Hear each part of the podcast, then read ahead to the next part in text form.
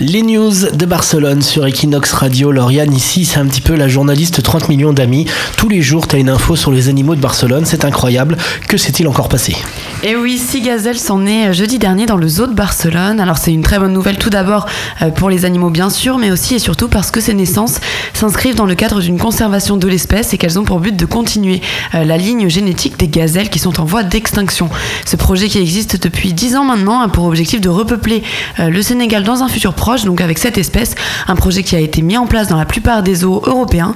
Et après l'agrandissement prévu euh, pour les lions, le zoo de Barcelone n'a de cesse de montrer l'exemple. Alors Amandine, quand toi tu vas dans des boîtes un petit peu bizarres à Barcelone, est-ce qu'on t'a déjà appelé ma gazelle ou la gazelle de Barcelone? Non mais je vais t'étonner, j'appelle mes copines comme ça moi. Les gazelles. Tes copines les gazelles.